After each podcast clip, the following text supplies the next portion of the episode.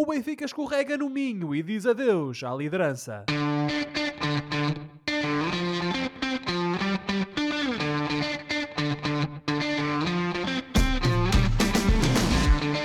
Bem-vindos a uma nova emissão dos Meninos de Ouro, o programa para quem gosta de bola e que está disponível todas as terças-feiras no Spotify, Apple Podcasts, Google Podcasts e em todas as outras plataformas onde se pode ouvir e descarregar podcasts. E estamos também na Rádio Barcelos às terças-feiras às 22 horas. Eu sou o Filipe Vieira e comigo estão o José Lopes e o João Pedro Oliveira e estamos novamente reunidos para uma conversa sobre futebol. Meus amigos, como estão? Boa noite, bom dezembro. João Pedro, já, já te entrou o espírito natalício em casa? Já Oh, sentes? oh, Já está no ar? Ó Filipe, o frio já entrou. Se por eh, espírito natalício te referes ao Uma coisa frio, costuma estar associada à outra, não é? O O- Natal mais fresquinho para os nossos o- lados. O frio inglês já entrou em minha casa. Por isso é que o aquecimento também já se fez usar. Eh, seja como for, vais gostar de saber, Filipe, e boa noite para ti, e boa noite ao Josué e aos nossos ouvintes. Vais gostar de saber que estou finalmente recuperado da minha dor intensa na anca, eh, duas semanas ou três depois. Eh, nós já não caminhamos para novos. Mas com este frio no UK, estou ligeiramente constipado. Portanto, só te queria fazer uma atualização do meu boletim clínico.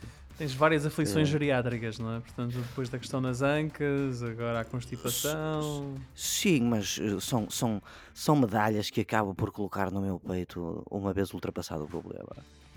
O que é que, Que bom. achas? Gostei desta referência. Gostaste? Isso foi muito cinematográfico, essa é a tua resposta. Fez-me ver-te num filme, naquela fase em que o herói está a dar a volta, vai sair por cima. da- Eh, E canta da Adrian! Adrian! Olha, por acaso este fim de semana vi aquele eh, documentário sobre o Sylvester Stallone. E gostaste? tinhas sugerido. Gostei, gostei, gostei. Foi o, foi o Josué que sugeriu. Foi o José que sugeriu. Foi o Ah. Josué que sugeriu. Vê lá. É engraçado que eu ia dizer, eu comecei a ver o filme e pensei assim, ah, isto não está bem, porque ele vendeu aquela casa e depois eles fazem referência a isso, ao facto de ele estar a vender a casa. Ele Ok. vendeu a casa à Adele, que manteve o- a estátua do Rocky na piscina. Ok, vou- vou-me lembrar disso quando vir o documentário, Filipe. É, é, um, é um pedaço de informação pouco útil, mas que Josué fiz questão de partilhar aqui os nossos ouvintes. Boa noite. Também trazes medalhas ao peito, como o João Pedro. Boa noite, Filipe. Boa noite, Oliveira. Boa noite a todo o nosso vasto auditório. Pá, como as únicas medalhas normalmente são nódoas de comida, como costumava a minha mãe dizer. Oh, Já não são minhas hoje em dia, mas são daquelas que o meu filho me decide aplicar quando eu lhe estou a dar de comer. Eh, portanto, as minhas únicas medalhas são essas. Como é que isso foi bonito? Acho que é a primeira vez que te ouvi dizer o meu filho. Já viste, Filipe? Ah, Yeah, É, ficou ficou ne- gravado. Ficou Parece registrado. verdade. Pois, foi. A mãe diz que é dele, não sei. A- que, é da mãe, que É. a mãe é ela, eu sei que é, porque eu vi. Eh, estava lá. Agora o resto, pronto, é fazer fé, não é? Estou a brincar. Se a mãe estiver a ouvir isto para, e se quiser defender, pode contactar os meninos de ouro diretamente. Há um e-mail, sim, sim, sim. Exatamente. Pronto. Para dizer o quê? Eh, não, vai, a parte geriátrica deixo para o Oliveira. Ele, afinal, até é de nós os três o mais velho, não é? A diferença para, para o É, é, não é não muito. nada. Eh, Tirando a parte que acabas de confessar de que estás eh, completamente acabado e a necessitar de, da reforma. não é? Como diria, como diria o Eddie Murphy naquele filme Os Ricos, dos- os ricos e os Pobres, eh, eu sou um homem do karaté. Um homem do karaté sofre por dentro, por fora não mostra nada. Hum, não sei, não sei, Hum, não sei. é. Tu mostras um bocadinho. Quando me chateias, Filipe, é só há, quando me dias, há chateias. dias é que mostras. É só quando o Josué ou tu me fazem a mostarda vir ao nariz. Hum, hum. Vamos ver se ao longo desta emissão a mostarda te vê o nariz. Eu Espero que não. Vamos ver. Senão vamos ter problemas, não é? Vamos, vamos. Problemas, meus amigos, problemas teve o Benfica. O Benfica teve problemas este, este fim de semana em Moreira de Cónegos contra uma boa equipa do Moreirense. Um Benfica revelou sem ideias e foi incapaz de resolver os tais problemas criados pela equipa da casa. Roger Schmidt repetiu o 11, mas a equipa demorou a entrar no jogo e nunca pareceu ser capaz de derrotar o adversário. Em mais um jogo fraco de Di Maria e de Rafa, e quando estes dois jogadores não aparecem, não há magia num Benfica que tem um médio na lateral direita e um central na lateral esquerda e dois defesas esquerdos de raiz que não são convocados. Passar de Grimaldo para Morato é de facto complicado. Josué, na... não houve conferência de imprensa de Roger Schmidt, ele não apareceu novamente, mas falou na flash interview à Sport TV. O treinador alemão lamentou-se com a falta de eficácia por parte do Benfica. É esse, ou só esse, o problema dos encarnados? Filipe, não é só esse por uma razão muito simples e, e que nós já, já, apontamos aqui nos últimos tempos. É que a dificuldade do Benfica não está, não está só na hora de encostar para dentro da baliza, está em todo o processo construtivo. Um, de facto, as ausências de, Gonçalo Ramos, sobretudo parece-me também que a ausência do Grimaldo, já para não falar também de, da ausência, neste caso forçada, de um Neres em grande forma, ele que depois da época passada ainda não se encontrou e agora está em recuperação de uma lesão. Mas são jogadores que contribuíam grandemente para um caudal ofensivo bastante grande do Benfica e eh, tendo o Ramos naturalmente lá na área, havia ali uma maior capacidade de encostar a bola. Neste jogo em Moreira de Cónegos, o problema que nós temos vindo a apontar, a meu ver, manteve-se. O Benfica até começou pior, digamos assim, porque a essa, a essa incapacidade juntou-se também uma incapacidade de pressionar o Moreirense e que fez com que o Moreirense fosse nos primeiros minutos a melhor equipa em campo. A equipa mais Sim, foram 10, 15 minutos de superioridade. E até, com, e até com maior perigosidade, incluindo uma bola, uma bola a um dos ferros. Perigosidade. Um, e então foi por pouco que o Benfica, de facto, eh, nesse período em que não se encontrou defensivamente, um, acabou por não sofrer golos. Naturalmente que o Benfica acabou por se impor, e digo naturalmente porque dadas as, dada, dadas as, dado, perdão, dado o desnível entre, os dois, entre as duas equipas e tendo em conta que o Benfica é um candidato ao título, é, é normal que, que isso aconteça. O Benfica acabou por se impor, acabou por conseguir, uh, no fundo, uh, através de uma pressão mais alta, um, impedir que o Moreirense conseguisse chegar com perigo à área encarnada só que depois voltou a acontecer aquilo que já tinha acontecido contra o Sporting, que já tinha acontecido contra o Porto e contra, o, e contra outros adversários no passado, mais recente. Que é o Benfica, pura e simplesmente, a partir do momento que tem o adversário mais ou menos controlado, em que tem a batalha do meio campo mais ou menos ganha pelos seus jogadores, um, acaba por sem, não conseguir saber o que fazer à bola. Uh, o João Mário, a meu ver, revela muita dificuldade em criar jogo. O Di Maria é o único jogador que, fruto da qualidade individual que tem, a espaços consegue inventar qualquer coisa, mas mesmo isso não tem sido suficiente para que o Benfica consiga produzir um caudal ofensivo uh, que se justifique. Ele parece-me um bocado cansado nesta altura. Ou seja, parece-me um jogador com 35 anos que, que está a fazer os jogos 35 todos. anos a quem estão a pedir um, que está a fazer os jogos todos e a quem estão a pedir algo para que a partida não, não deveria ser unicamente responsabilidade dele. Porque no final acaba por ser ele o jogador que tenta fazer alguma coisa e tenta levar um, um pouco a equipa às costas, como se costuma dizer. Um, e, e, o Benfica depois agora também tem um outro problema, que são os, os laterais eu já referi há pouco a, a ausência do, eh, do, do, Grimaldo, não é? Jogador que não está no plantel e que de facto era um, além de defender bem, era uma força, atacava sobretudo melhor ainda. Era uma força motriz enorme no, no, no caudal ofensivo do Benfica e este ano isso não existe. E pior, contrataram-se dois laterais que não jogam, seja por opção, seja por lesão, o que for, não jogam. E agora temos lá o Morato, que defensivamente tenta fazer a parte dele, não é? Mas ofensivamente ele não existe, porque ele não é um jogador para aquela posição. E temos o mesmo problema do lado direito, em que com mais uma adaptação, do, mais uma vez com o recurso do, do, ao Aursens para jogar naquela, naquele lugar, perdemos um jogador de qualidade no meio campo e não ganhamos um lateral porque o Aursens defende mais ou menos, mas não sabe atacar portanto é um jogador que não existe ofensivamente do lado direito, apesar de às vezes ainda tentar aparecer. Dito isto, um, e para não me estar a repetir, uh, não me parece que seja só com mais Musa ou com mais Tengsted ou que eventualmente com uh, um milagre que faça com que o, o Cabral uh, uh, apareça agora a marcar golos, não me parece que, se, que, isso seja suficiente para que este Benfica volte a jogar um bom futebol e volte sobretudo aos, aos resultados com exibições convincentes. Acho que existem estes desequilíbrios, uh, alguns deles que já estão fazem parte da, da, da, própria preparação da época, uh, sobretudo a nível defensivo. Acho que a nível ali no, do meio campo, a partir do momento que, que o Roger Schmidt apostou no, eh, no Florentino, juntamente com o João Neves, o problema está resolvido, digamos assim. Agora, depois Embora tenha trocado estes três jogadores ao intervalo neste jogo mas, mas eu ia concluir, cansados. Oh, Filipe, eu ia concluir precisamente por aí e aproveita, deixa para o fazer, porque o resto também, de, de, de grosso modo, já, já o referi, que foram as substituições do, do Mr. Roger Schmidt. Porque o, uh, o Benfica, ou melhor, o Mr. Roger Schmidt, nós muitas vezes o criticamos, de facto, por uh, ele reagir tarde e as coisas não correrem da melhor, uh, da melhor maneira. É, de facto, é uma coisa que costuma acontecer.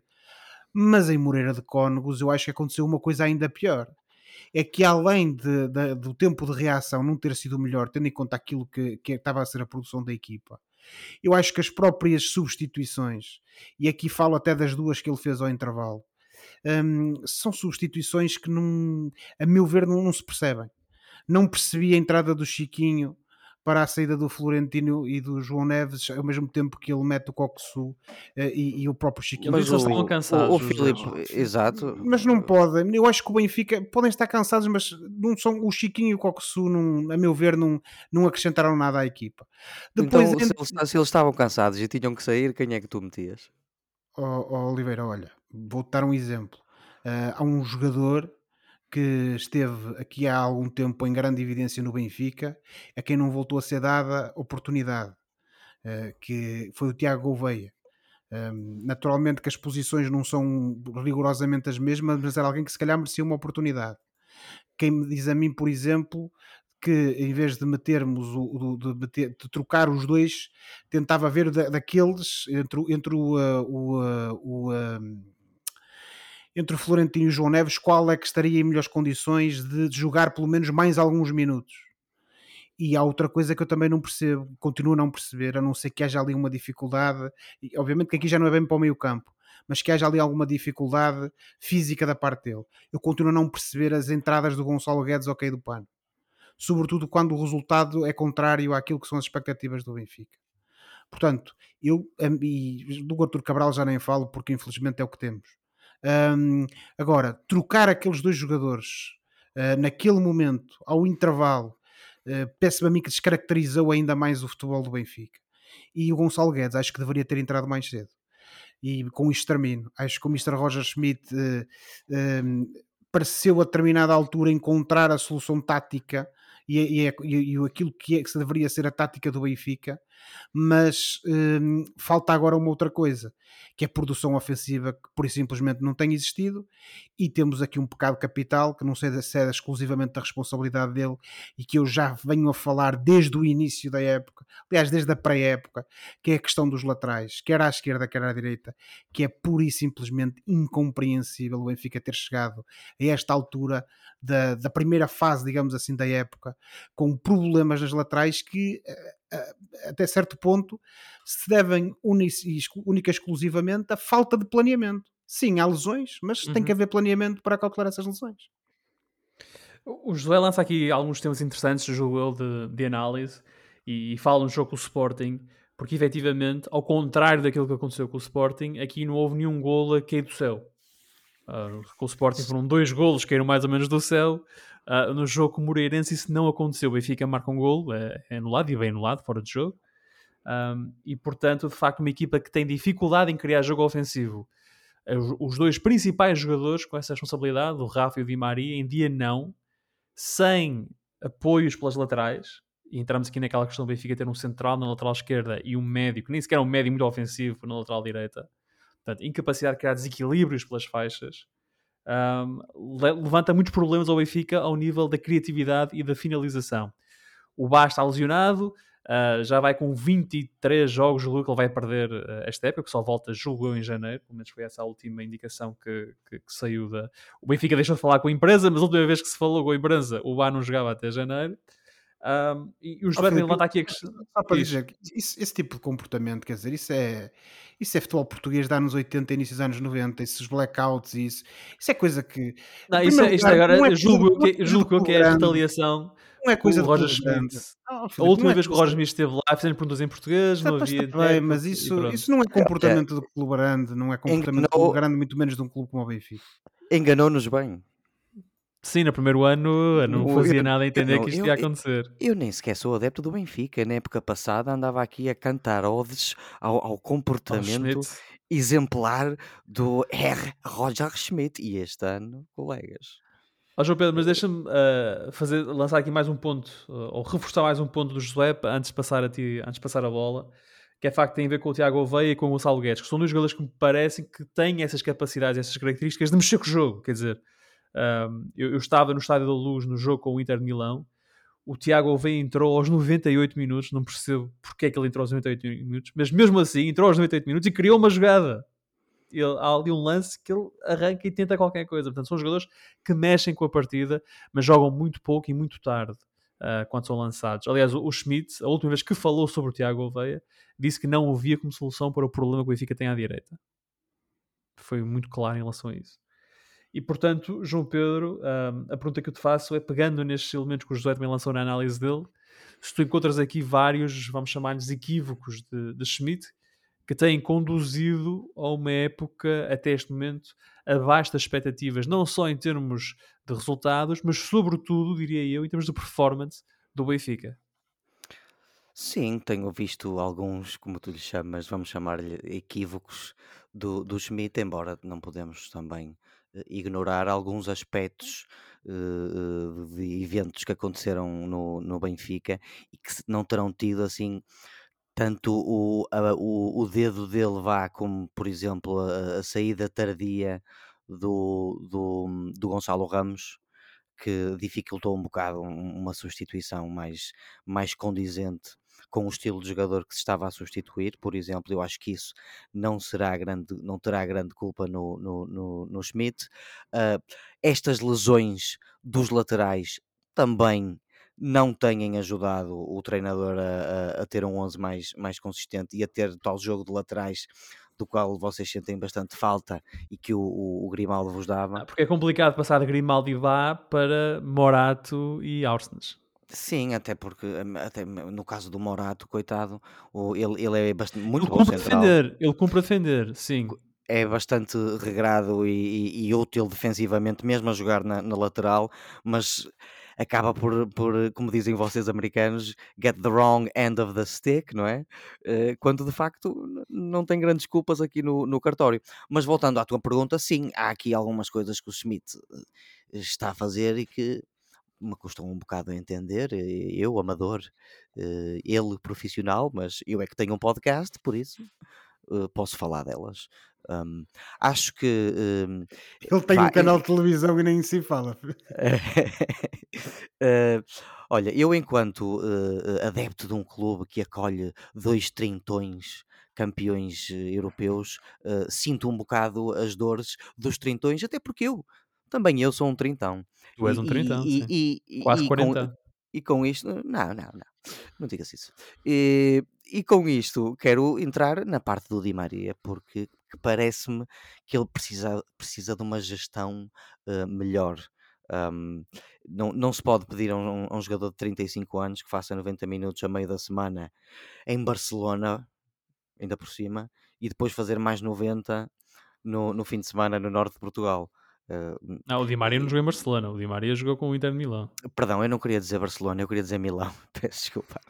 Ah, não digo com isto que o Di Maria anda a jogar mal. Não, muito pelo contrário, o Di Maria tem sido dos melhores jogadores do Mas lá Benfica. está, não achas que isso parte do Schmidt também fazer essa gestão do Di Maria, do esforço do Di Maria? É, é aí que eu quero chegar. Fica, fico não chega com a mais ideia depressa. vá. que, fico com a ideia de que o Schmidt tem que fazer um- uma gestão melhor do, do, do Di Maria e mais, e mais saber enquadrá-lo na equipa dentro daquilo que, que, que o Di Maria pode dar ofensivamente e já não pode dar defensivamente. Portanto, o Di Maria continua a ser um grande, um grande jogador.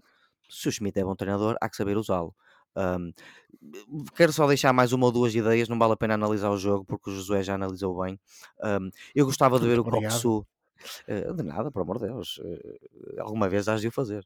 Eh, gostava de ver o Coxu, Josué, na, na posição de médio mais avançado, porque eu tenho ouvido eh, muitos os pundits na televisão e o próprio Filipe, Era assim que ele jogava nos Países Baixos, sim. Filipe Vieira a, a- a- dizer que o Coxu nos Países Baixos jogava a médio avançado e de facto o Oliveira, Coxu eh, mostra-se um jogador bastante capaz ofensivamente.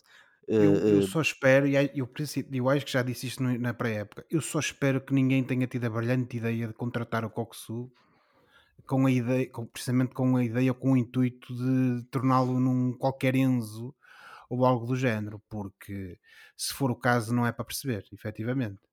Seja como for, eu creio que, pelo menos do que tenho visto, ele, eh, ele- ele está a recuperar de lesão, ou recuperou agora recentemente de lesão, eh, e eu acho que ele já começa a justificar regressar à titularidade, e eu quero ver o que é que vai acontecer, porque numa situação parecida com, com a do Braga, para mim, Rafa, João Mário eh, terão que ir para o banco para o Coxu começar a jogar nessa tal posição que, que- onde nós o, o queremos ver.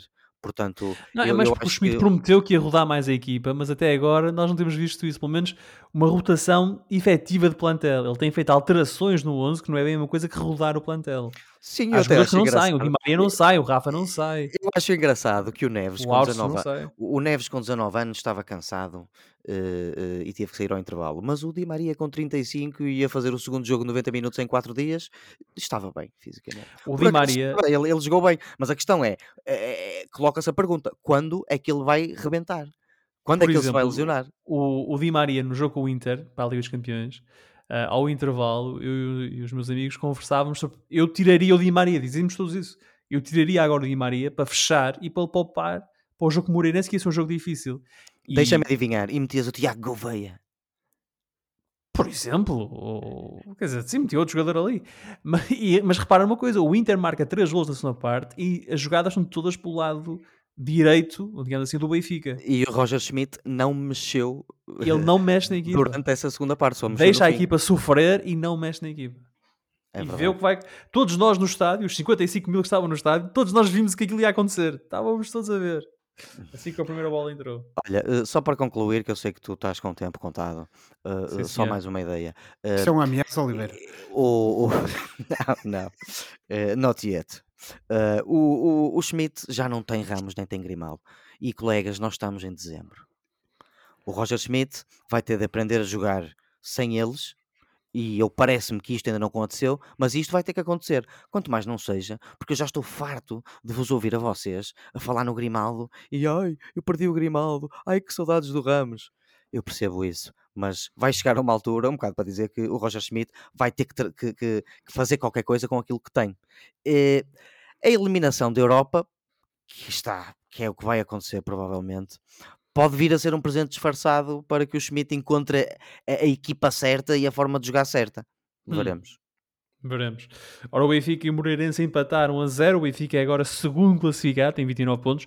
O surpreendente Moreirense está no sexto lugar, tem 21 pontos, tem 5 pontos a mais que o Famalicão. Está confortavelmente instalado no sexto lugar, está a um ponto do Vitória, que é quinto que grande classificado. E que grande primeira parte do Moreirense contra o Benfica. Bela primeira parte e alguns bons jogadores, como o Marcelo e o, e o Alain. Um bom jogo desta, desta equipa do Moreirense. Conheço bem esses jogadores da minha fantasy. Pois é, também tenho os dois.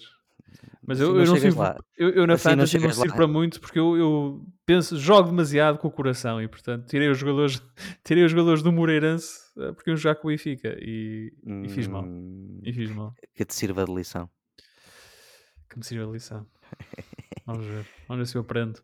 Olha, Porto, vamos lá agora falar do Porto e do Braga. O Porto e o Braga venceram os seus jogos e eh, mantiveram a pressão sobre o Benfica e o Sporting, que estão na frente do campeonato.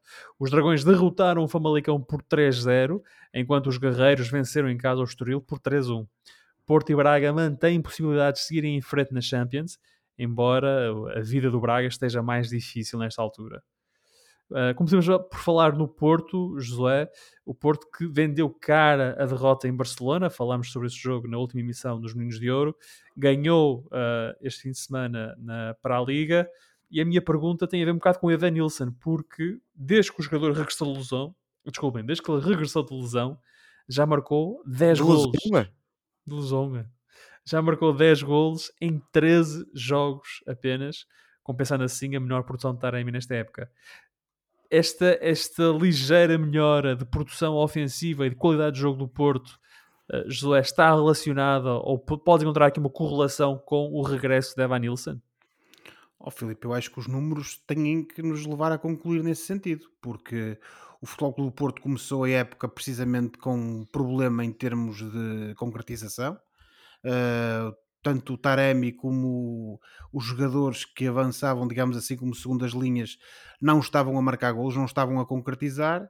E no fundo, o Evan Nilsson, e agora socorrendo-me aqui de uma metáfora do, do grande Cristiano Ronaldo, uh, entretanto, uh, é, veio o catch-up, não é?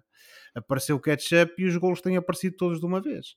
E isso tem ajudado grandemente Oh, oh José, eu acho, eu acho que a expressão não é veio ketchup. Portanto, se vais usar a expressão, usa corretamente, ok?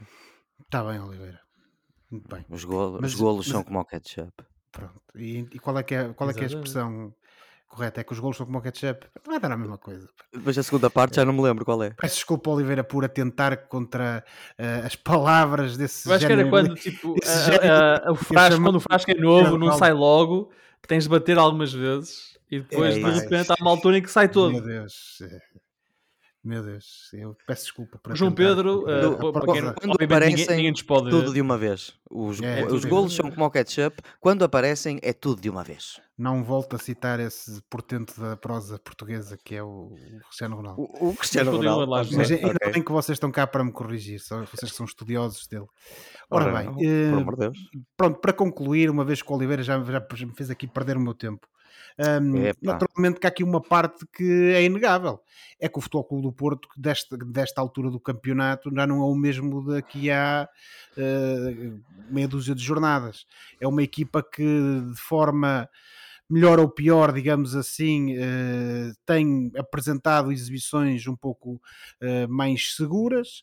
É uma equipa com um caudal ofensivo que também tem subido um pouco em termos de, de de, de quantidade de oportunidades e de capacidade de chegar lá à frente. Como eu referi, de facto vamos assistindo a uns altos e baixos, mas este Futebol Clube do Porto é claramente um Futebol Clube do Porto melhor do que aquele Futebol Clube do Porto das meia horas de tempo de desconto do início do campeonato e naturalmente que uma coisa aliada a um bom momento de forma do Evan Nilsson resultou em golos e naturalmente em pontos para o Futebol Clube do Porto. E isso tem-se visto, uh, a meu ver, e, e, ainda bem para o Futebol Clube do Porto, porque um, era, era algo que a equipa estava a precisar. Queres dizer Futebol Clube do Porto mais uma vez? Futebol Clube do Porto. Futebol Porto. Uh, o Porto que nos últimos 5 é, é, jogos pois, venceu 4. Mas, mas eu não como as sílabas. É verdade tu não contas sílabas, isso é verdade. Esse mérito tens. Um, o, dizia eu então o Porto que desde o jogo com o Estoril venceu uh, para o campeonato em Guimarães e agora em Famalicão, fez dois jogos fora, uh, em dois jogos difíceis que venceu, o Vitória por 2-1 e Famalicão agora por 3-0. E João Pedro, uh, uma coisa em comum, digamos assim, nesses dois jogos é precisamente o nosso amigo Evanilson. É verdade, o, regresso do Evanilson é um reforço importante para, para o Conceição nesta fase da época. E, e, e como nós vimos, ele contribuiu para o apuramento para os playoffs da, da Liga dos Campeões, que embora ainda não, não tenha acontecido, é o que vai acontecer provavelmente. E, Basta antecipar um bocadinho, mas sim, o Porto tem de, um bocadinho, mas Porto tem de pelo menos pontuar com o Shakhtar. Eu acredito que isso vai acontecer. Um, e acho que o Evan Nilsson vai também ser útil no ataque ao primeiro lugar uh, uh, na Liga nesta fase, até ao final do ano civil. Uh, um, portanto, aliviados estão os portistas por verem o, Evan Nilsson de, de, regresso. Em relação a esta vitória do Porto, acaba por, por uh, dizer muito sobre a fase em que a, a, equipa está, porque o, o Porto entrou bem a querer resolver o jogo cedo. Porquê? Porque sabia que vinha de um jogo intenso a meio da semana e que o Famalicão já ia ser um adversário uh, complicado. Uh, e assim foi. marcou aos 8 minutos, salvo erro, e, e marcou no, no final da primeira parte. Um, portanto, notou-se, eu acho que se notou um bocado o desgaste da, do jogo a meio da semana, mas o que é certo é que os Dragões passaram um teste difícil onde muitos vão cair ainda. Um, não sei se vocês repararam que o Jorge Sanchez foi titular na lateral direita, ou seja, uh, uh, há aqui um castigozinho para o, para o João Mário depois daquelas bocas sobre ele vir a, a dormir da seleção e, e, e, e do erro que, que, cometeu no primeiro gol do Barcelona. Eh, portanto, temos aqui o João Mário a sentir a mão firme do, do, do, do, seu, do seu Serginho. Uh, e está lesionado, não está? Acho que foi isso, ele está lesionado. Oficialmente ele está lesionado. Oficialmente ele está lesionado, mas uh, eu quero, Agora eu quero teorias da conspiração aqui eu quero lançar aqui uma teoria da conspiração. Eu acho que tem uma, é... uma contusão com hematoma na coxa direita. E se calhar tem os ouvidos a arder também. Tu jogaste com contusões, imagino eu, não é? Com, com quantas contusões tu jogaste? Joguei, joguei. No, nos quando mics, era miúdo. É? Então, então uh... que mics, pá, que mics, pá. Eu não joguei nos mics, pá. Nos mics, pá, é. Vê se, vê se acertas no, no, no, amigo com quem estás a falar, ok, colega? Ai, desculpa. Uh, e, vamos, Pensei que jogaste num clube. Jogar num clube a sério, desculpa. desculpa. E já, ah, lol, more than you, man. E já que estamos a falar de um pequenino genial como eu, vamos falar de outro pequenino que continua a ter um bom um caminho jeitoso no Porto, que é o filho do treinador. O filho do treinador, o, Francisco Sim. Conceição, uh, mais uma vez entrou bem, e digo mais uma vez, exceção feita ao jogo com o, com o Barcelona, que acho aí não, não, não entrou muito bem. Criou desequilíbrios, matou o jogo aos 87 e ainda mandou uma bola ao poste, portanto. Veremos quanto mais vai crescer o, Francisquinho Conceição no, no Futebol Clube do Porto. E, e, mais um estreado do Conceição da, da equipa B, o João Mendes, fez um bom jogo e fica a pergunta: voltará a ter oportunidades? Não sei. O que é certo é que o Porto está um pouco mais perto do Benfica e um pouco mais perto do Sporting no topo da classificação e os portistas agradecem, não é, colegas? Os portistas agradecem efetivamente e o Porto que venceu o Famalicão. O Porto é terceiro classificado, tem 28 pontos, está a 1 do Benfica e a 3 do Sporting. Como o João Pedro disse, ganhou 2 pontos ao Benfica, manteve a distância 3 para o Sporting. Atrás do Porto vem o Braga, que tem 26 pontos. E João Pedro, já que estás aí, não percas o lance. O Braga venceu o Estoril, foi a quinta reviravolta da época para o Braga. Uh, Olha, eu até pensava que já eram mais do que 5. Acho que foram 5. Eu diria. No jogo que Arthur Jorge classificou, o treinador do Braga, Arthur Jorge, classificou, o treinador que renovou recentemente pelo Braga, Arthur Jorge, classificou como Obrigado. eficaz e competente da sua equipa. Foi assim que ele classificou o jogo. E tu concordarias com essa análise, João Pedro? Este, deste, deste Braga perito em reviravoltas? Olha, Filipe, concordo. Uh, acho que o Braga mais uma vez sofreu o, o, o, o golo da, da Praxe mas, e, e diga-se, um excelente golo de contra-ataque, mas que mostrou ali uma falha de entendimento no meio-campo do Braga. Não sei se vocês repararam, o, o João Moutinho e o, e o, e o Vitor Carvalho estavam tão longe um, um do outro que, que, estava ali um buraco no meio-campo que possibilitou esse excelente contra-ataque do Estoril, mas seja como for, o Estoril, fora isso, pouco mais fez durante o jogo, e sim, concordo que o Braga foi, foi bastante competente. Uh, uh, o Braga obriga-se a ser perito em, em, dar, em dar a volta, o que tem em dar a volta aos jogos, o que tem o seu lado bom, porque os jogadores estão sempre lá, entre aspas, ligados uh, ao jogo e, e, e, a saber que têm que marcar golos. Um, o Arthur Jorge fez duas mudanças em relação Já faltava. A, Uh, em relação ao jogo do meio da semana foi o Pizzi pelo Salazar e que belo jogo fez o Pizzi com um lance de gênio, um passo de calcanhar para o primeiro golo uh, e o Serdar pelo Niakate. Uh, colegas, Fonte com, 40, com quase 40 anos, faz 40 anos daqui a duas semanas, e João Moutinho com 37 fizeram quatro dias depois mais 90 minutos, mais uma vez. Uh, mas há uma boa notícia: o Fonte viu o quarto amarelo, ou seja, vai poder descansar, nem que seja forçado. Uh, Falta um jogo ainda. Falta um amarelo. Descansa, descansas ao quinto, sim. Falta um amarelo. Uh, portanto, não, mais tarde ou mais cedo vai apanhar um amarelo e vai, e vai poder descansar forçado. Um bocado como o Sequeira, quando jogava no Braga, só, só, só descansava quando era forçado, mas esse era por lesão. este foi mais um, um, este jogo foi mais um perfeito exemplo das soluções do Braga que nunca mais acabam. O Pizzi que tinha andado um pouco desaparecido em combate nos últimos tempos regressou para a titularidade para, para descansar o Salazar e fez um grande jogo.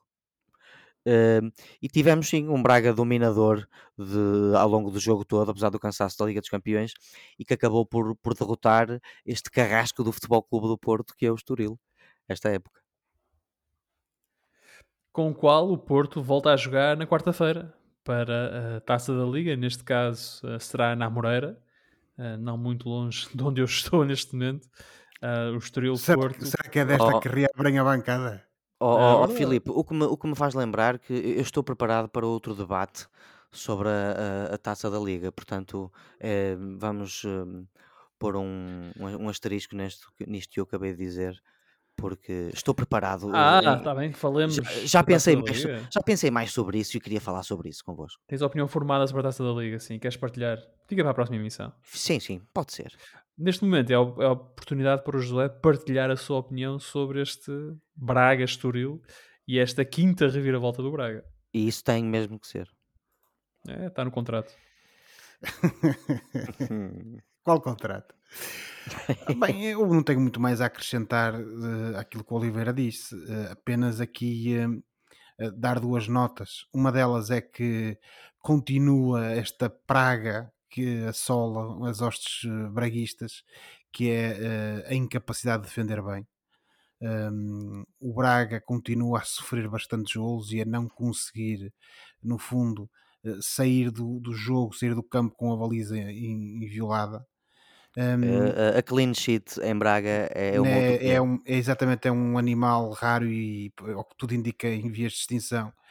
E é verdade, como o Oliveira disse, que o, têm sido feitas alterações no miolo da defesa, mas que para já o resultado tem sido praticamente o mesmo. Safa-se normalmente o José Fonte, fruto da sua qualidade e, sobretudo, da sua experiência mas acho que é um ponto que o Braga tem de rever porque uh, a equipa pode jogar muito bem e ter um caudal ofensivo tremendo, como por exemplo mostrou neste jogo contra o Estoril, um, mas eh, depois se não consegue defender uh, tem um problema, não é? Porque a não ser que consiga materializar a doutrina Cruyff de que eu quero, o que me interessa é marcar mais um gol que, que o adversário, tem um problema de facto.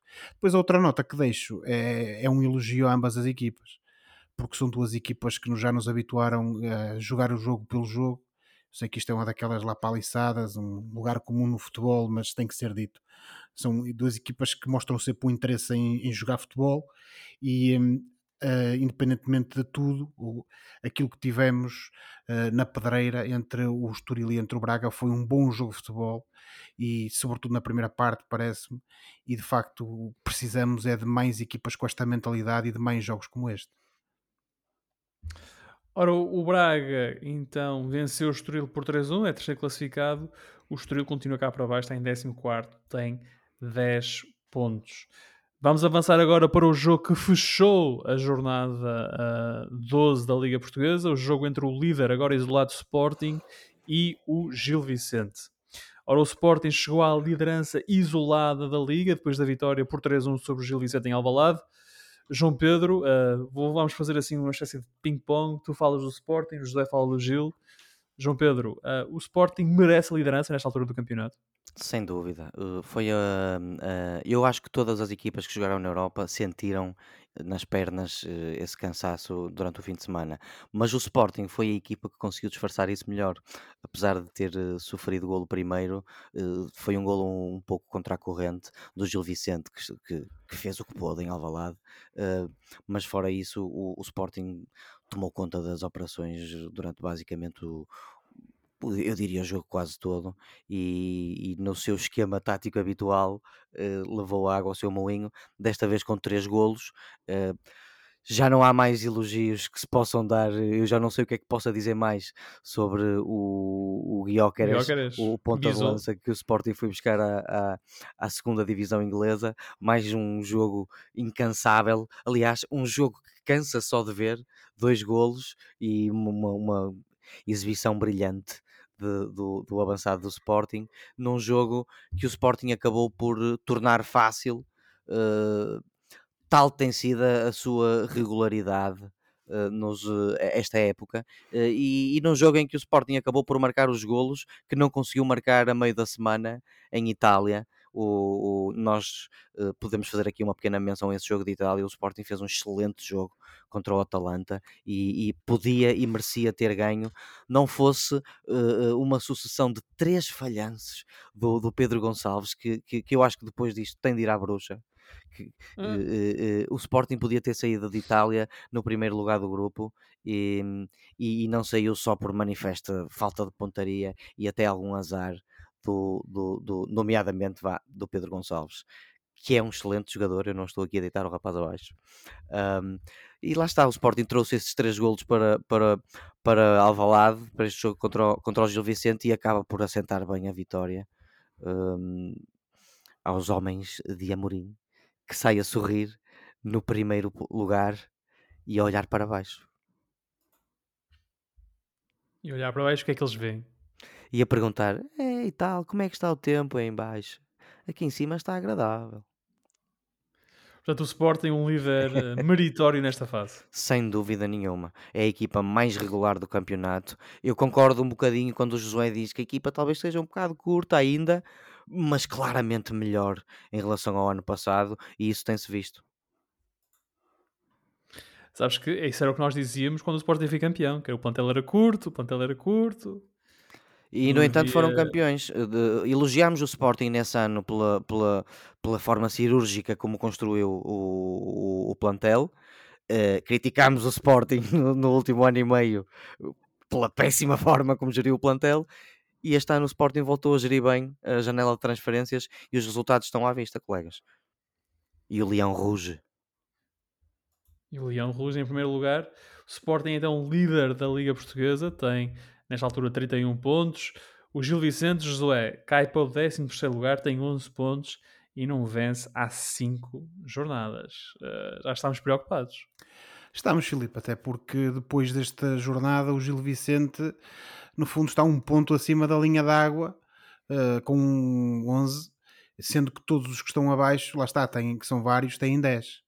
Eh, e o Gil Vicente não dá sinal de arrancar, de melhorar e de ganhar alguma consistência.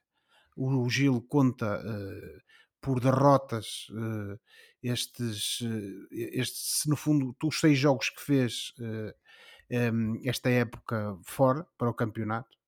Um, e uh, lá está, como tu dizias, uh, não ganha já há bastante tempo e nos últimos três jogos uh, de facto teve sete derrotas e portanto um, neste momento temos um Gil mais derrotado, digamos assim, do que vencedor. Uh, a equipa tarda, como eu disse há pouco, em apresentar uma, uma, um futebol minimamente convincente e, sobretudo, capaz de arrancar uh, pontos. Uh, já houve momentos da época em que eu disse que a equipa defendia, defendia melhor, atacava bem, mas defendia mal. Outros em que parecia que estava a estabilizar o seu jogo, tanto ofensivamente como defensivamente hoje em Alvalade até defendeu bem na primeira parte e com alguma sorte acabou por, por inaugurar o marcador, ainda que depois tenha chegado o, o, empate numa infelicidade do Pedro Tiba, mas o Sporting na primeira parte teve sempre por cima, foi só mesmo por mero acaso que vai para o intervalo empatado. Um, o, o, o, Gil Vicente limitou-se a defender como pôde, mais uma vez Andrew Silva a mostrar a enorme qualidade que tem e se dúvidas pudessem existir na segunda parte, elas ficaram desfeitas, porque o Sporting esteve mais uma vez muito melhor, muito pressionante e o Gil Vicente não teve qualquer hipótese. Dito isto, uh, temos de, de, ver o que é que vão ser os próximos desenvolvimentos, temos de ver se a equipa do Gil vai ter reforços agora no inverno para atacar a fase decisiva do campeonato porque parece-me a mim que, independentemente de, de opções ou de decisões do, do treinador Vitor Campelos, que é alguém que já demonstrou no passado, nomeadamente em Chaves, que tem qualidade e que é um bom treinador, eu acho que mais do que isso, este plantel do Gil precisa de ser reforçado, precisa de ser reestruturado dentro do possível, porque com estes jogadores eu tenho sérias dúvidas que o Gil Vicente pode, pode e espero que aconteça, mas tenho sérias dúvidas que o Gil Vicente uh, consiga de forma tranquila uh, chegar ao final do campeonato uh, mantendo-se primo divisionário. Até porque as equipas que estão nos últimos lugares não são equipas que jogam declaradamente mal. São equipas que, que fazem pela vida, que é o Rio Ave, o Chaves e o Arouca, e que, e que vão vender muito cara a, a, a descida. Sim, sem dúvida, Oliveira. E, Pois e é, temos, é- e é- é temos depois também, deste e jogo- depois também, também temos, só para terminar, também temos como Sim, sim. forte concorrência o Vizela, o Estoril e até o Estrela da Amadora, que não são própria, que neste momento são concorrência, digamos assim, que não são propriamente equipas que também joguem mal, mal futebol. Em Portanto, relação a isto estes, é muito complicado. É, mas estes três que subiram, eh, eles eh, para já nesta primeira metade da época estão a beneficiar um bocado do fator surpresa. Eh, eh, para beneficiar dele também é preciso de jogar um bocadinho bem à bola e de facto o Estrela, Farense e o Moreirense eh, jogam bem à bola, mas estão a beneficiar um bocado desse fator surpresa. Vamos ver como é que vai correr a segunda parte da época para estes três clubes e o que é que isso pode significar, entretanto, para o Gil Vicente. Ora, depois da jornada 12 do campeonato, o Sporting é líder então com 31 pontos, o Benfica é segundo com 29, o Porto é terceiro com 28, o Braga é quarto com 26, o Vitória é quinto com 22, o Moreirense é sexto com 21. Um bocadinho mais afastado está o Famalicão agora no sétimo lugar com 16 pontos, os mesmos do Farense. O Boa Vistão caiu para o nono lugar, o Boa Vista agora tem 15 pontos, já está longe dos lugares cimeiros que chegou a ocupar nesta época. Portimonense em décimo lugar com 14 pontos, Casa Pia décimo primeiro com 13, o Estrela da Amadora décimo segundo com 12, o Gil décimo terceiro com 11, o Estoril décimo quarto com 10, Vizela décimo quinto com 10 e o Rio Ave décimo sexto com 10 e em lugar de playoff. Depois, já abaixo da linha d'água, estão Chaves com 10 pontos e o Arouca com 9 pontos. É muito cedo e a distância neste momento do Arouca, que é o último, para, por exemplo, o Estrela Amadora, que é décimo segundo, são 3 pontos. Portanto, hum, tudo em aberto. A jornada 13 arranca uh, no feriado, dia 8 de dezembro, às 15h30, num Vizela Braga, seguido ainda na sexta-feira por um Benfica Farense. Depois no sábado há um Portimonense Famalicão, Vitória Sporting, um jogo grande na jornada, e o Porto Casa Pia. No domingo temos Estrela Boa Vista, Arouca Rio Ave, Estoril Chaves e na segunda-feira o Gil Vicente Moreirense. Vamos dar uma olhadela ao futebol espanhol, porque uh, um conterrâneo, contente não, um compatriota nosso, João Félix, resolveu o jogo grande da jornada em Espanha. Ora, o jogador emprestado pelo Atlético Madrid ao Barcelona marcou o gol da vitória do Barcelona sobre o Atlético Madrid. O gol foi marcado com classe e a celebração deu que falar em Espanha. Isto, tudo isto parece uma cena tirada de um filme de Hollywood. Com este resultado, o Barcelona subiu então ao terceiro lugar, está a 4 pontos do líder Real Madrid. Já o Atlético é quarto e está a 7 pontos desse líder. A imprensa espanhola transformou o jogo na vingança de Félix sobre o Atlético, sobre Simeone. O que eu vos pergunto, e começo contigo, João Pedro, é se concordas com essa leitura. Foi uma Pô. vingança de João Félix sobre o Atlético de Madrid ou foi apenas um bom jogo que um bom jogador fez contra uh, uma boa equipa, que é a sua. Tecnicamente, acho que devemos, devemos dizer, é a ex-equipa, mas é o clube que tem o seu passe, não é? Casa Uh, bueno, bueno, o, o, o lo que eu sei, o que sei é que a imprensa também precisa de subsistência e, portanto, às vezes cria e segue narrativas que vendem mais, não é? Félix versus Simeone vende jornais e atrai cliques. Bem, mas há coisas que não se podem negar. A cara do Simeone uh, após o gol do Barcelona é mais do que a cara de um treinador que está triste por ter sofrido um gol. Olha, a, a, jovem que vive comigo uh, mencionou isso uh, recentemente. Oh, oh, João Pedro, tu viste a cara do, do, do Simeone quando o Félix marcou? Ixi, o homem não sabia onde sabia de meter. E de facto, uh, ela mostrou uma cara, a repetição, e, e essa jovem que vive comigo.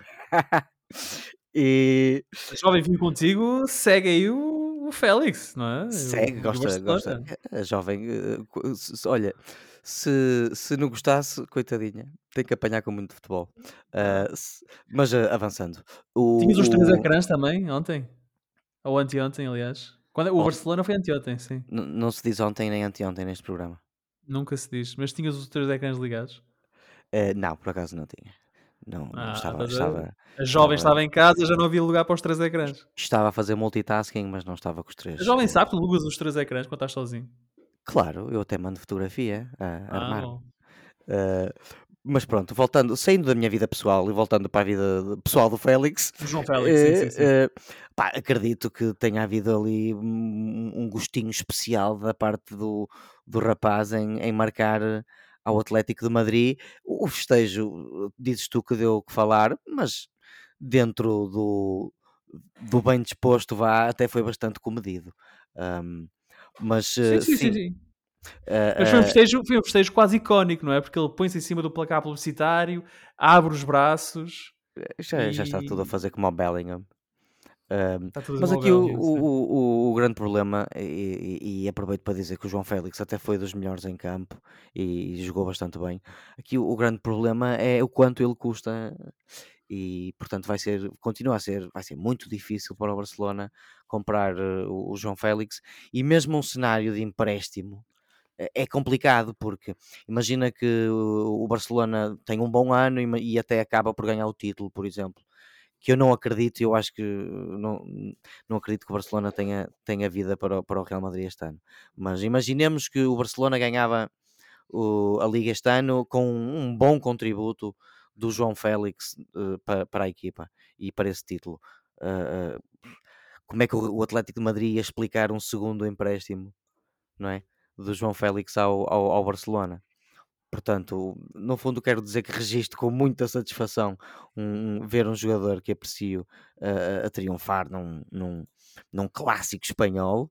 um, e sinto as dores do rapaz quando, quando uh, ou se- senti, não, é- sinto, que- quem sou eu para sentir as dores do rapaz, mas senti pena do rapaz no verão e agora fico feliz por vê-lo a, a o seu futebol, uh, mas lá está, veremos o que é que vai acontecer no final da época. O Félix disse que a celebração foi espontânea, agora estou a citar. No fim de contas, entras no calor do jogo e foi como que um alívio por tudo o que vivi no último verão. Só as pessoas que me são mais próximas sabem como foi, a minha família principalmente. Isto foi para eles e um alívio. Foi o que ele disse na, na flash interview após o jogo. Compreendo a necessidade de desabafar, mas desaconselho e reprovo que o tenha feito. Muito bem. Mas isso sou Josué, eu. também desaconselhas e reprovas uh, o desabafo do, do João Félix? Ó Filipe, Reprovar é uma palavra forte, desculpa lá, mas desaconselho. isto, foi isto foi, a- isto foi, foi a veia stalinista do Oliveira. Parece- Há uma coisa que o João Pedro, o João Pedro está a fazer. Eu estou a controlá-la, José, desculpa. O João Pedro está a fazer alusão a um facto que é inegável, que é o Félix em contrato com o Atlético de Madrid. E se no final da época ninguém pagar aquilo que o Atlético quiser, ele vai voltar ao Atlético de Madrid. Ó Filipe, eu ia, dar, eu ia dar como exemplo do que aconteceu no jogo do Barcelona com o Atlético hum, aquela, aquilo que às vezes acontece, que é quando alguém está farto do seu trabalho, arranja outro e no momento em que se vai despedir, despedir, quando digo despedir, é mesmo dizer adeus à empresa de onde vai sair, epá, aproveita para dizer ao chefe, por exemplo, ou àquele colega de trabalho que, que odeia, tudo aquilo que pensa dele. Só que depois chega ao novo trabalho e alguma coisa acontece e ele é obrigado, digamos assim, eh, a ter que bater à porta da anterior empresa para, eh, no fundo, pedir que lhe deem o seu emprego de volta. O Félix ontem fez uma. Perdão, ontem. O Félix anteontem fez uma coisa parecida. Que foi: eh, eu tenho o contrato com estes senhores, mas vou esticar aqui a corda e vou fazer este tipo de, de festejo, digamos assim, eh, precisamente com esse intuito. Eu não gosto de fazer declarações de intenção, não estou aqui a, a armar-me em comentador ou Algo que em. Portugal, desculpa, algo em Portugal nunca aconteceria, porque um jogador em Portugal não pode jogar contra a equipa ao qual Exatamente. Exatamente, pronto. Isso eu, Ahm, reprovo, isso posso dizer que reprovo. eu por acaso não, Oliveira. Eu acho que é- a mulher de César não basta ser séria, tem de parecer. Se às vezes já se dizem certas coisas de jogadores que foram formados em clubes grandes e que depois têm azares quando defrontam esses clubes, a- a- depois de saírem deles, digamos assim, quando estão noutras equipas, imagina se, quando, se não houvesse essa limitação aos empréstimos. Mas pronto, para agora não estarmos aqui a, a divagar. O Félix tem de perceber uma coisa que nós já referimos aqui numa conversa há um par de semanas. Uh, o Félix tem um contrato com o Atlético. Aliás, uma das condições para ser emprestado ao Barcelona foi precisamente renovar contrato com o Atlético. E, uh, portanto, tem que estar uh, ciente de que o mais provável é a necessidade e a inevitabilidade de regressar à equipa de, de Madrid. Porque o Barcelona, por muito que queira, fruto das condições financeiras do clube, simplesmente não tem capacidade para dar os tais 80 milhões que dizem que é o que o Atlético pede por ele. Não tem, isso é completamente irrealista. O Barcelona até podia ganhar agora o campeonato e a Liga dos Campeões, que provavelmente não ia ter dinheiro para isso. E portanto, uh, o que eu acho que está aqui a acontecer é o esticar da corda por parte do jogador, ainda mais.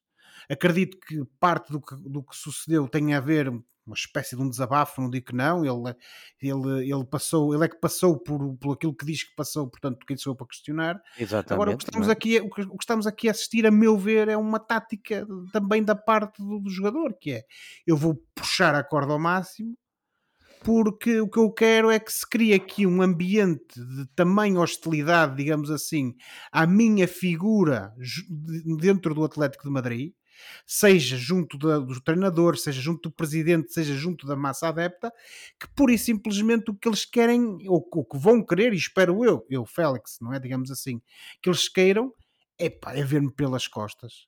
Nem que isso signifique, em vez de cobrar 80, cobrar de 70 ou 60 ou 50. O que eu espero é que eles, só porque se querem ver livres de mim, pura e simplesmente decidam vender-me uh, a um preço mais simpático a uma outra equipa qualquer, do que me obrigarem a estar a jogar com as reservas até o momento em que acaba o meu contrato daqui a não sei quantos anos. Em que eu, sim senhora, vou ficar prejudicado, mas eles também ficam porque deram 120 milhões e não recuperaram nada e não ganharam nada em termos. ganharam nada, salvo seja. Um, e uh, o retorno desportivo que tiveram foi quase nenhum é assim que eu vejo aquilo que se passou no jogo entre o Barcelona e o Atlético, porque caso contrário, eh, atribuir isto apenas e só a, a, a no fundo, a um extravasar de frustrações de um jogador, hum, eu acho que é reduzir um pouco uh, aquilo que é a inteligência do próprio jogador e, sobretudo, também de quem gera a carreira dele, que não anda nisto há 15 dias e que, portanto, também o aconselhará nestes momentos, digo eu. O Félix, que uh, nestes primeiros meses de Barcelona leva já 17 jogos em todas as competições, 5 golos e 3 assistências, uh, o que e... é. Uh, diz? E vem, sejamos honestos, de uma fase menos produtiva recentemente. Sem dúvidas. Sem dúvidas. o que me faz pensar que de facto ele é um grande jogador tecnicamente é um mimo e, e, e, e nós torcemos por ele porque ele é português, mas eu fico com algumas dúvidas se, se, se ele tem o que é preciso noutros campos para ser um líder de uma equipa. Tenho as minhas dúvidas. Nem todos nascem para ser líderes, não é? Mas eu acho que ele é um daqueles jogadores que faz falta Acho que é um grande jogador, pronto, acho que é um craque. E, e, e, acho que continua a debater-se com problemas uh, aos 23, 24 anos que tem, que já tem, continua Sim. a debater-se com problemas de consistência, hum, derivados também de lesões, e, e, o que me faz também pensar que se calhar há aqui qualquer coisa que ele podia fazer também para tratar disso. Se calhar mas não quero estar a especular sobre o comportamento do rapaz fora do campo. O que eu, eu quero dizer é que, é que, que, ele ainda não atingiu, para mim, aquilo que, que, pode, que poderia, o que pode atingir em claro, termos de, de consistência e exibicionais. Mas muito tem a ver com o ambiente, não é? Acho que o Atlético Madrid ficou provado, não era o melhor clube, nem o melhor treinador, nem a melhor situação para ver o melhor João Félix. Sim, e aí uh, o Barcelona, outra de, cultura, de... outro clube, outro treinador e já vês um outro jogador. Sem dúvida. E, e talvez esperemos, seja, e esperemos que, contexto, talvez. sim, esperemos que seja dizer... isto uma alavanca para, para uma, um, uma carreira bem melhor que ele tenha agora daqui para a frente. O que não quer dizer, por muitos méritos que o Xavi possa ter, que se calhar ele precisa de um outro treinador ou de um treinador ainda melhor, pelo menos em certos aspectos, para ele se encontrar, tal como referiu o Oliveira. Se calhar o Félix aqui o que precisava, por exemplo, seria do, do Alex Ferguson que o Ronaldo encontrou em Olha. Manchester, por exemplo. não é claro que isso infelizmente não, não aparece todos os dias, mas nisso eu concordo com o Oliveira. Se calhar era o que lhe fazia falta. Sim, mas isto para dizer que a, a, a vida dele ou a situação dele em, em Madrid acho que tem responsabilidades de parte a parte, tanto da parte do clube como da parte dele. Sim, acho que parece uma, Parece uma tirada razoável da tua parte. Obrigado. E com isto, e com isto chegamos ao Fora de Jogo, momento do programa em que olhamos para o que se passa fora das quatro linhas e oferecemos recomendações ou sugestões aos nossos ouvintes. Já estamos em cima da hora, por isso, Josué, muito rapidamente, o que é que trazes? Olha, Filipe, muito rapidamente, não vou falar do filme porque ainda não o vi, eh, mas eh, ao que parece, ao que tenho lido, e, e ainda que tenho, de- tenho, tenho estado a tentar evitar spoilers, hum, eh, tem-se muito tem-se criticado eh, aquilo que é o rigor histórico do filme Napoleão, de Ridley Scott, com o Joaquin Phoenix, que está nos cinemas e fala que vai, Portugal, é? e que vai eh, sim, pronto, e que vai sair mais tarde num formato em streaming que vai ter mais uma hora de filme do que o que saiu nos cinemas. Não sei se isso vai corrigir alguns desses dessas omissões que, pelas quais o filme tem, sido criticado. Teremos que aguardar para ver. Agora, eu a reboque disso, aquilo que queria sugerir é precisamente eh, um livro. Uh, Napoleão, o homem por trás do mito, uh, do, uh, do historiador Adam Zamoyski, ele que de facto em 2021 fez por lançar aquilo que para muitos é a, biografia definitiva desta grande figura da história europeia e mundial. Uh, no fundo, Napoleão, como todas as grandes figuras, sobretudo aquelas bastante polarizadoras, tem sempre muitos mitos à volta dele, uh, muitas visões uh, apaixonadas ou então bastante antagónicas relativamente um, ao, ao, ao, personagem. E, portanto, aquilo que o autor tenta, com base numa investigação exaustiva, é precisamente apresentar-nos o homem, Napoleão, a pessoa, com os seus pontos fortes, com os seus pontos fracos e, sobretudo, tentar aproximar-se daquilo que será, naturalmente, tendo em conta esta distância e toda essa mitologia à volta de, do homem, apresentar-nos aquilo que será a versão mais aproximada da verdade relativamente a Napoleão Bonaparte. Um, e, uh, sobretudo, tenta fazê-lo sem, no fundo, procurar condenar ou, por outro lado, justificar Napoleão e as suas ações. Uh, e, portanto, é esta a minha recomendação. Se calhar te dá uma boa prenda de Natal. Napoleão, o homem por trás do mito, de Adam Zamoyski, que está disponível em qualquer livraria. João Pedro? Bom, colegas, eu trago-vos um filme, um filme de história e drama e de guerra chamado Free State of Jones. Uh, isto é um filme realizado por um tipo chamado Gary Ross, que não tem assim, grandes filmes no seu, no seu périplo. Tem Ocean's 8, Hunger Games, Seabiscuit, uh, mas escreveu o filme Big, Philip, do Tom Hanks. Uh, foi ele que escreveu. Uh, portanto, este filme é baseado em eventos. Aliás, eh, os atores deste filme, antes de mais, são Matthew McConaughey, Mar Mahershala Ali, uh, Kerry Russell, aqui um pescado de olho para o Philip, que eu sei que ele gosta muito, e uma rapariga talentosa chamada Gugu Mbatha Raw, que entra também em séries como Morning Show e Loki. Uh, este filme é baseado na vida de Newton Knight e a sua revolta armada contra os confederados em Jones County uh, no, condado, na, no estado de Mississippi durante a Guerra Civil Americana. Uh, um, isto é sobre um desertor desiludido do exército confederado que regressa ao Mississippi e, e acaba por liderar uma milícia de outros desertores, eh, mulheres e ex-escravos numa revolta contra o, o, corrupto governo confederado local. Um, nós não aprendemos muito sobre a Guerra Civil Americana na escola, em boa verdade. Eu nunca vi muitos filmes, para ser honesto, vi poucos filmes sobre esta guerra uh, na, na, na minha vida vida, e portanto, nessa perspectiva, é, é um filme interessante que vai mantendo o interesse e que beneficia de boas atuações, nomeadamente de, de Matthew McConaughey, Mahershala Ali e Kerry Russell, que é um nome bem mais fácil de dizer, e da Google Mabatha Raw. Portanto, eu recomendo, está na Netflix, Free State of Jones. Muito bem, ora, na quinta-feira passam 82 anos do ataque a Pearl Harbor o ataque precipitou a entrada dos Estados Unidos na Segunda Guerra Mundial e por isso eu vou sugerir um filme sobre o tema. Mas é não lá. aquilo que vocês estão a pensar. É lá. Não é Estava a ver. From Here to Eternity, dirigido por Fred Zinnerman. Ah. Uh, o Zinnerman, é um clássico que desenrola na atmosfera pré-ataque a Pearl Harbor, com um elenco de peso que inclui Burt Lancaster, Montgomery Clift, uh, Deborah Kerr e Frank Sinatra o filme oferece performances uh, do elevado gabarito desta malta. Foste aí aos arquivos, tu, Filipe. Foi sim, senhor, porque não queria sugerir aquele filme, portanto encontrei o. Fizeste muito bem, porque o, o teu amigo Josué ia te dar uma desanca. Hum. Ora, a narrativa mergulha então na vida militar no Havaí, explorando amores proibidos e dilemas éticos antes ou dias antes do ataque a Pearl Harbor. A química entre as personagens eleva a intensidade emocional do filme, que venceu oito Oscars, incluindo o melhor filme. É uma obra-prima que perdura graças à sua narrativa envolvente, à sua direção acutilante e às interpretações excepcionais de Burt Lancaster, Montgomery Clift, Deborah Kerr, Frank Sinatra, principalmente estes, que capturam o espírito da época e a tragédia de Pearl Harbor.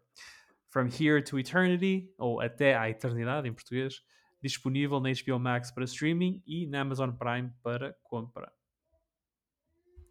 Ora, por hoje ficamos por aqui. Para a próxima semana cá estaremos uh, para voltar a falar de futebol e de outras coisas. Não se esqueçam que podem subscrever o canal dos Meninos de Ouro, disponível em todas as plataformas de podcast, para serem notificados de cada vez que publicarmos uma nova emissão. E quando subscreverem, avaliem o programa com 5 estrelas. Podem também entrar em contato connosco enviando um e-mail para os meninos de ouro podcast.gmail.com e sigam-nos nas redes sociais. Boa semana, bons jogos. Tchau. Tchau, boa semana. Será que vai haver Josephine no filme do Ridley Scott? Gostava de saber. Ah, filho. Ah, sim, Oliveira. Uh, Vanessa Carbi em grande domínio. Sim, senhor. Então vou ver. Tchau. Boa semana.